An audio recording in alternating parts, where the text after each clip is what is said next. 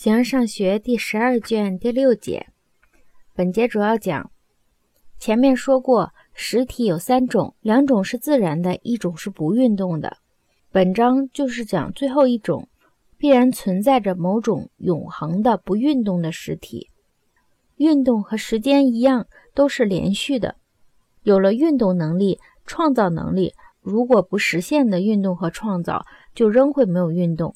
所以说，运动有三种条件：第一，先有一个这样的本源；第二，在形式之外加上另外一个实体；第三，实现活动。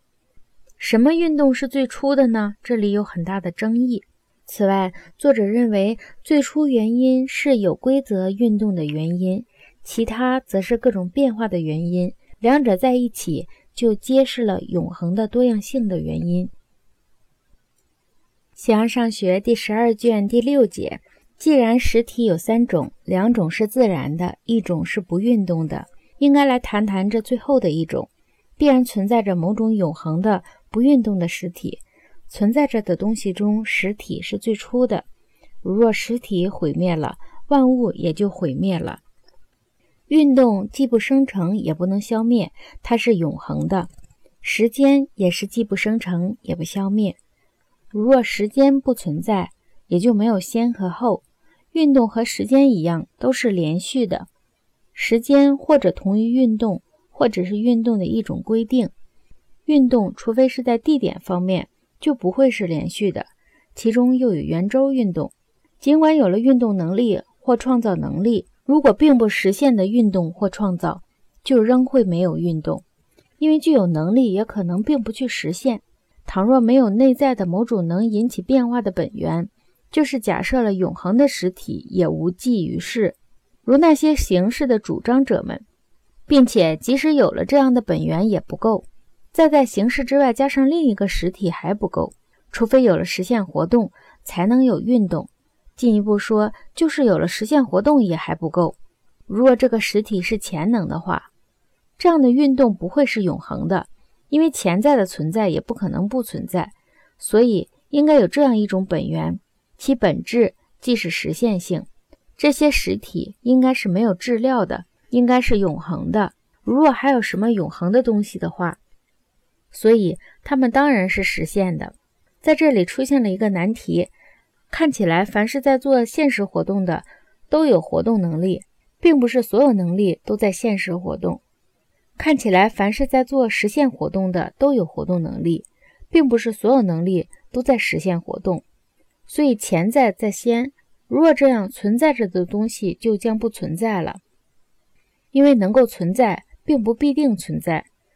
或如神学家们所说，万物由黑夜生成；或者由自然哲学家们所说，所有的事情是混合在一起的，这同样是不可能的。如没有实现的原因，运动从哪里来呢？木料并不自己运动自己，而木工运动它；月经和土也不能自己运动，而是精子和种子运动它们。正因为如此，有些人认为实现是永恒的。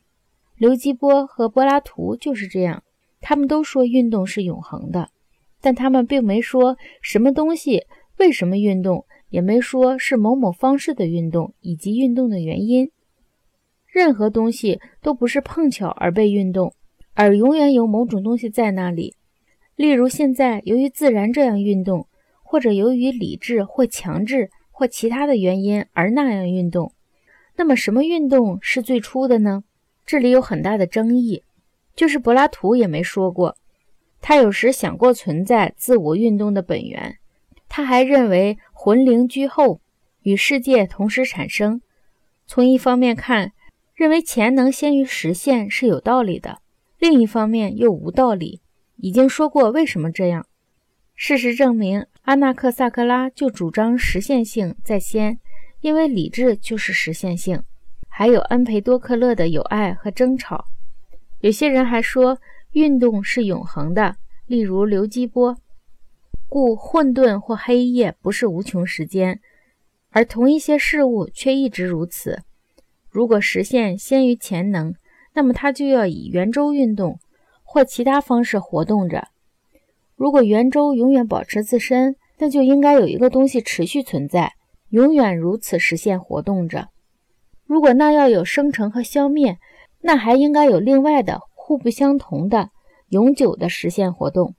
这种活动必定在其自身是一个样子，在他物又是另一个样子。当然还可以按照其他的原因或最初的原因，必然要按照最初原因。若不然，还要有他物作为自身的原因，又要有他物的原因。